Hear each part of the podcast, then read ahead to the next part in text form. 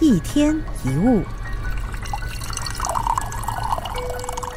一个学霸被问到：“你难道没有想偷懒的时候吗？”学霸的回答是：“考一个不高不低的分数也可以开心，拿不到奖学金也不会被骂，毕业之后找一份普通的工作也不会后悔。但这不是我想要的生活。人之所以努力，是为了要尽可能的把命运掌握在手里，拥有更多的选择权和主动权。努力的意义其实就是，当好运降临在你身上的时候。”你会觉得我配，而不是眼看着好事落在别人的身上，你只能够愤愤的说：“我呸！”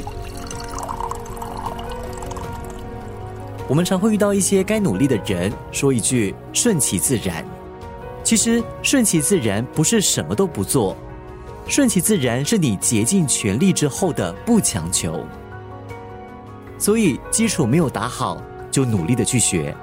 时间不够花就早起，提高专注力；效率不高就放下手机，放下那些干扰你的东西。你要记得，能够帮到你的那双手，长在你的胳膊上。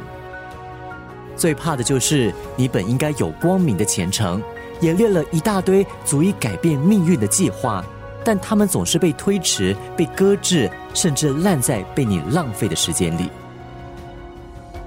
到最后。明明是努力的问题，却被误以为是运气的问题；明明是没有勇气，你却误以为是时机不对。